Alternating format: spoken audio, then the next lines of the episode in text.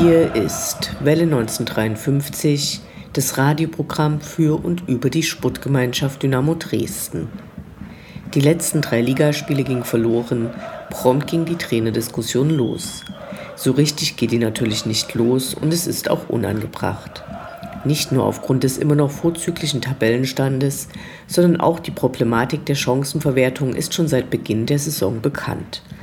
Ein gewisses Problem im Sturm lässt sich nicht verleugnen. In diesem Bereich gibt der Transfermarkt nur teure Spiele mit Qualität her und somit kann bei Neuverpflichtungen im Sturm potenziell am meisten Geld verbrannt werden. In diesem Dilemma steckt praktisch jeder Fußballverein. Dynamo bekam passend dazu Geld vom DFB überwiesen, weil die SGD in Sachen Financial Fair Play besser als jeder andere Drittligist agierte. Dafür können wir uns auch keinen Stürmer kaufen, aber es belegt das kluge wirtschaftliche Handeln der Entscheidungsträger. In den kommenden Spielen gilt es gegen vermeintlich schwächere Gegner zu punkten. Wer gegen die Top-Teams der Liga verloren hat, sollte gegen Mannschaften mit schwächeren Leistungen siegen, um den Aufstiegsambitionen gerecht werden zu können. Ansonsten rückt die Weihnachtszeit näher und es gilt Geschenke zu machen und zu bekommen. Ihr hört die 174. Ausgabe von Welle 1953. Mein Name ist Anne Vidal, sportfrei.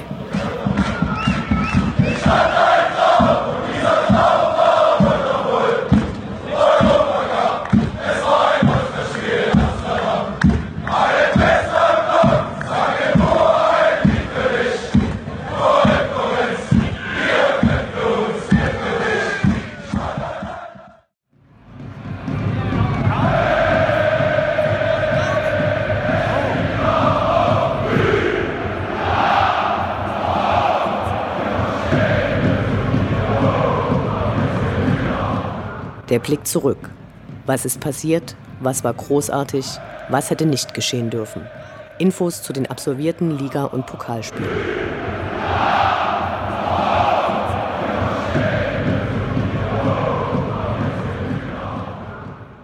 Sechzehnter Spieltag, 26. November, Sonntag 16.30 Uhr, Sportgemeinschaft Dynamo Dresden gegen Jan Regensburg.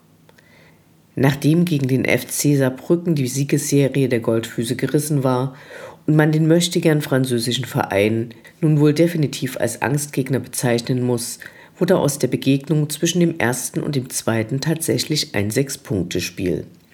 Positiv war zunächst, dass mal wieder Gäste im Gästeblock waren. Ungefähr 1000 Regensburger hatten sich am Sonntagnachmittag aufgemacht, das Flutlichtspiel zu genießen.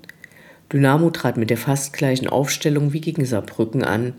Lediglich Jakob Lemme bekam wieder die Chance, von Anfang an zu spielen, und Tobias Graulich war nach seiner Verletzungspause zurück in der Innenverteidigung, als wäre er nie weg gewesen. An der bekannten taktischen Aufstellung sollte sich also nichts ändern. Man hofft, dass auch dem Trainerteam bewusst ist, dass sich darauf langsam aber sicher die Gegner einstellen. Aber natürlich ist die Mannschaft in der aktuellen Taktik sicher, die Laufwege stimmen und wenn es läuft, dann läuft der Ball wie bei Barcelona. Und was soll man sagen? Gegen den Jan lief der Ball, alle waren engagiert, schnell im Kopf und auf den Beinen und es dauerte nur 45 Sekunden, bis Stefan Kutschke den Ball ins Tor köpfte. So hatten das zumindest die knapp 30.000 im Stadion gesehen, aber nein, leider war er nicht mehr am Ball gewesen. Geht die Scheiße schon wieder los, war der meistgehörte Satz und ja, die Scheiße ging schon wieder los. Zwei Drittel Ballbesitz und die doppelte Anzahl von Torschüssen sind fast üblich und leider auch, dass daraus immer weniger Zählbares entsteht. Ob Lämmer, Zimmerschied, Kutschke oder wie die Fußballgötter alle heißen, das Ding wollte auch in diesem Spiel nicht rein. Fast tröstlich, dass wir diesmal nicht mit anschauen mussten, wie Malermeister Manu den Ball neben oder über das Tor schäfflerte. Und so kam es, wie es kommen musste. Nachdem Tom Zimmerschied vorne den Ball nicht ins leere Tor bekam, versuchte er es in der 93. Minute mit Anschauungsunterricht. Beim letzten Regensburger Eckball des Spiels beobachtete er ganz, ganz genau, wie der ihm zugeordnete Spieler den Ball per Kopf versenkte. Ah, so macht man das also. Vielleicht kann ihm jemand die WhatsApp-Nummer des Kopfballmonsters geben, ein gewisser Ballers, Florian. Nicht wenige monierten, dass zu diesem Zeitpunkt für Dynamo niemand mehr auf dem Spielfeld war, der als besonders kopfballstark gilt. Nun war die lange Heimserie gerissen und mit Abpfiff schien für viele ein Sprint zu den Ausgängen angesetzt worden zu sein, von dem wir nichts gehört hatten. Auch Pfiffe gab es, krass, wie schnell man sich daran gewöhnen kann, dass Dynamo eine Heimmacht ist und wie groß die Enttäuschung, dass das Spiel gegen den direkten Verfolger und mit diesem Sieg leider auch Tabellenführer verloren ging. Okay, Mund abputzen, super gespielt und wieder verloren, aber schnell kann aus einer Serie von Siegen eine Serie von Niederlagen werden. Ob es dazu kommt, sollte sich eine Woche später gegen die aktuelle Überraschungsmannschaft der Liga aus Ferl zeigen.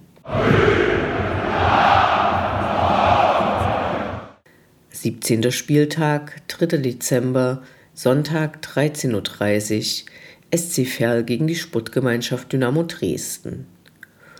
Und wieder ging es auf weite Fahrt, diesmal ins kleinste Stadion der dritten Liga.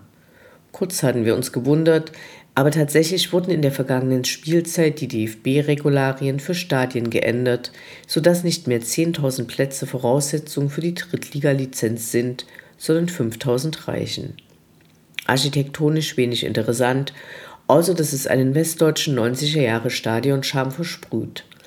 Während in den Wohnzimmern des Landes die Wandtattoos kein Trend mehr sind, lässt sich das an den Seiten der VIP-Tribüne wohl nicht so schnell ändern, weshalb dort eben Sinnsprüche über das Kämpfen und Gewinnen angebracht sind. Aber es gibt Pizza und es ist ja auch mal was. Die Gastgeber aus Ferl begannen das Spiel mit einer Taktik, die als zurückhaltend zu bezeichnen dem Wort nicht gerecht wird. Minutenlang hielt der Torwart den Ball am Bein, zwei Verteidiger links, zwei rechts und wurde von drei Dresdner Offensiven angelaufen, bis er den Ball zu einem der freien Abwehrspieler bebbelte. So versuchte Ferl, sich per Kurzpassspiel aus der Verteidigung zu befreien, was nicht wirklich immer gelang. Und so hatten die Goldfüße in den ersten 20 Minuten sehr auf den Ball in den eigenen Reihen und das direkt vor dem Tor der Gäste und wieder sollte eines klar werden, Chancen sind keine Tore. Neben den zwei üblichen ausgelassenen Chancen in der 37. Minute hackte sich das Spiel bis zur Halbzeit, denn was die Ferler mit dieser Verzögerungstaktik erreichten war, dass das Spiel kacklangweilig wurde. Die seltsame Art des Spielaufbaus war aber wohl mit dem Ferler Trainer nicht abgesprochen, so dass man den Zuschauern nach der Pause den Gefallen tat, wieder Fußball zu spielen, wie man das so macht in der dritten Liga. Dranhauen und rennen und so. Nachteilig für Ferl war, dass damit auch Dynamo das wieder tun konnte und dass sie das besser machen als fast alle in der Liga, sollte man nicht vergessen über den letzten zwei Niederlagen. Vielleicht klappt es ja heute, es sprach nichts dagegen.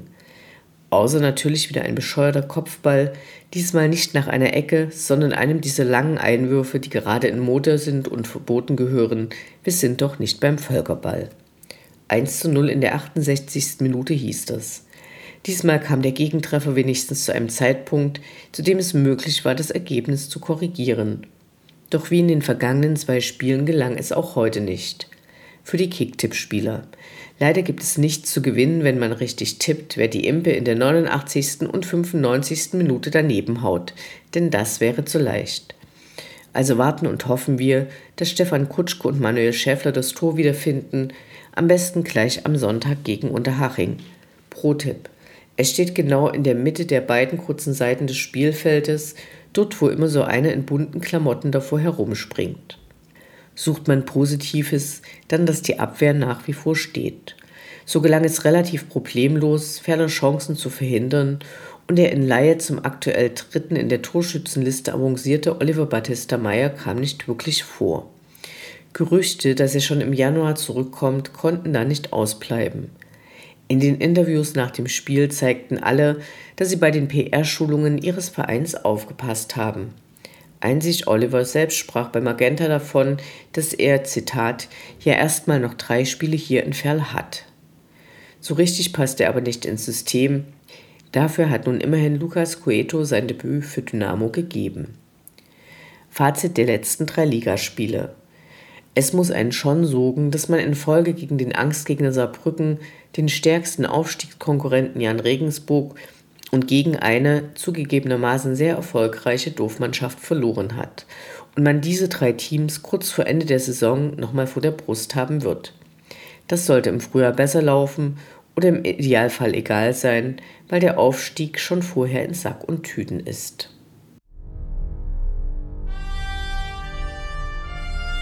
Unendlich sind die Weiten des Universums der Sputtgemeinschaft Dynamo Dresden. Alles rund um die SGD.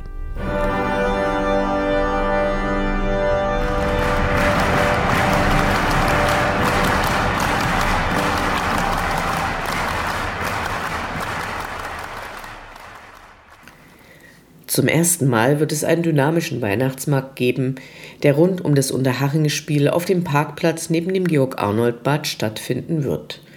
Geöffnet werden die Pforten ab 12 Uhr und auch nach dem Spiel wird der Markt geöffnet sein.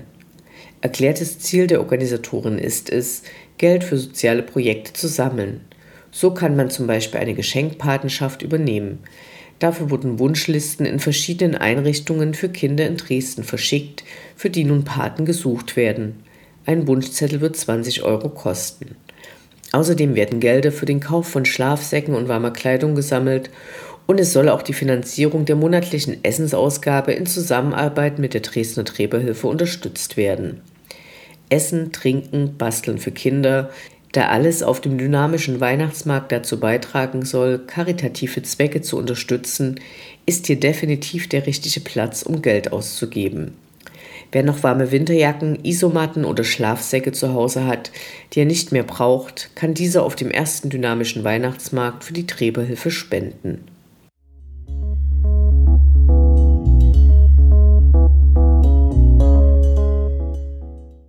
Auch dieses Jahr wird wieder pünktlich vor Weihnachten eine Halbjahreskarte angeboten, mit der der Besuch der Heimspiele in der Rückrunde garantiert ist.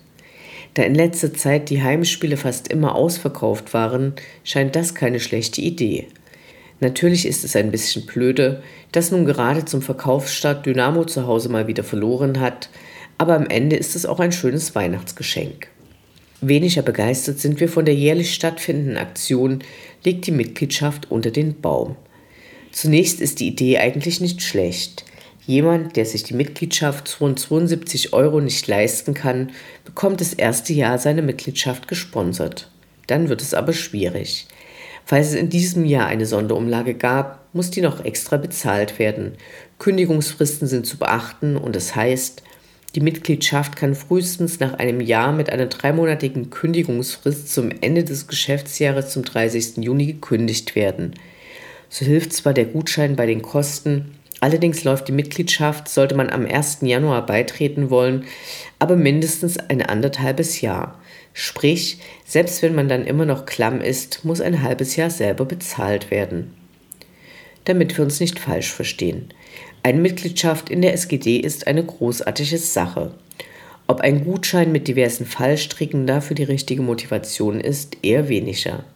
Cooler wäre es, einfach ein Geschenk ohne weitere Verpflichtungen für die Beschenkten machen zu können. Was die dann später damit anstellen, sollten sie dann frei entscheiden können.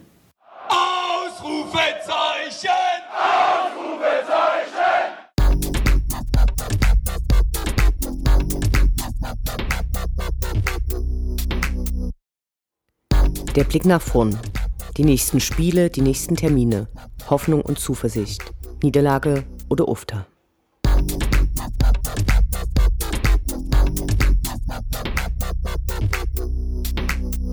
Achtzehnter Spieltag, 10. Dezember, Sonntag 16.30 Uhr, Sputtgemeinschaft Dynamo Dresden gegen Spielvereinigung Unterhaching. Im letzten Heimspiel des Jahres gastiert der börsennotierte Münchner Vorortverein in unserem heiligen Rund. Sportlich kommt das bessere Mittelmaß zu Gast. Die Aktie stand Anfang des Jahres noch schlechter als jetzt. Mit knapp 3,36 notiert sie bei knapp 30 Prozent des Ausgabewertes. Von dem 2019 zum Börsengang ausgegebenen Ziel, langfristig in Liga 2 aufzusteigen, ist die Spielvereinigung allerdings so nah wie nie seitdem. Der mit 36 Spielern sehr aufgeblähte Kader rangiert auf Platz 8, hochzukommen ist also noch möglich. Die Punkte dafür sollen die Haringer aber bitte schön woanders holen. Ein Wiedersehen gibt es mit Matthias Fetsch, an den erinnern wir uns gerne wegen seines Hattricks gegen Hansa im November 2014. Nun ist er 35 und damit im höheren Fußballalter. Leider immer noch gut drauf, denn erst Anfang Oktober gelangen ihm in einem Spiel vier Tore.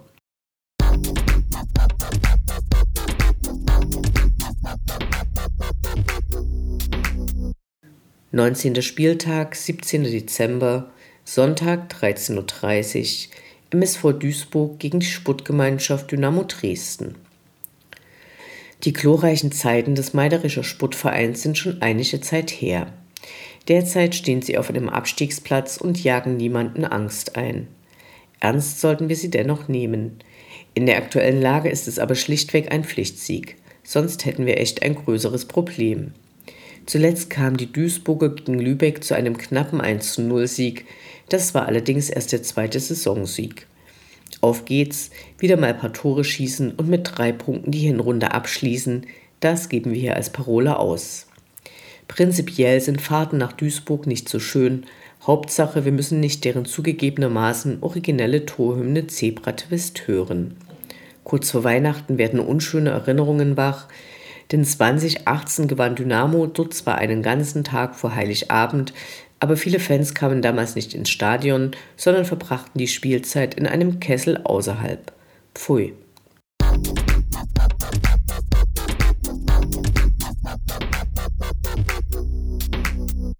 Zwanzigster Spieltag, 20. Dezember, Mittwoch 19 Uhr, Arminia Bielefeld gegen die Sportgemeinschaft Dynamo Dresden. Der Rückrundenauftakt in Bielefeld lässt uns an den Beginn der Saison denken, als wir Bielefeld als echt schweren Startgegner empfunden hatten. Dank deren Schluffi-Leistung in Dresden erwies sich diese sogar als unbegründet. Ganz im Gegenteil, das 3 zu 1 machte Mut und Lust auf die Mission Aufstieg.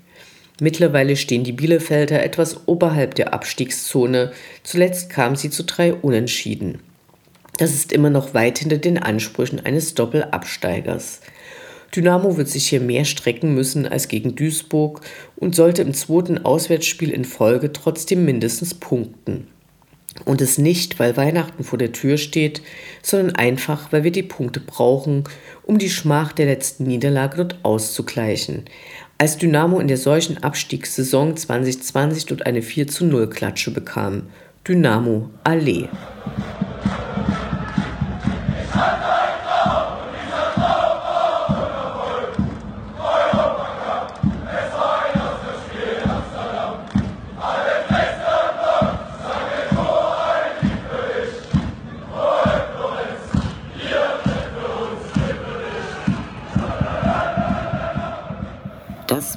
Welle 1953 das Programm für und über die Sportgemeinschaft Dynamo Dresden.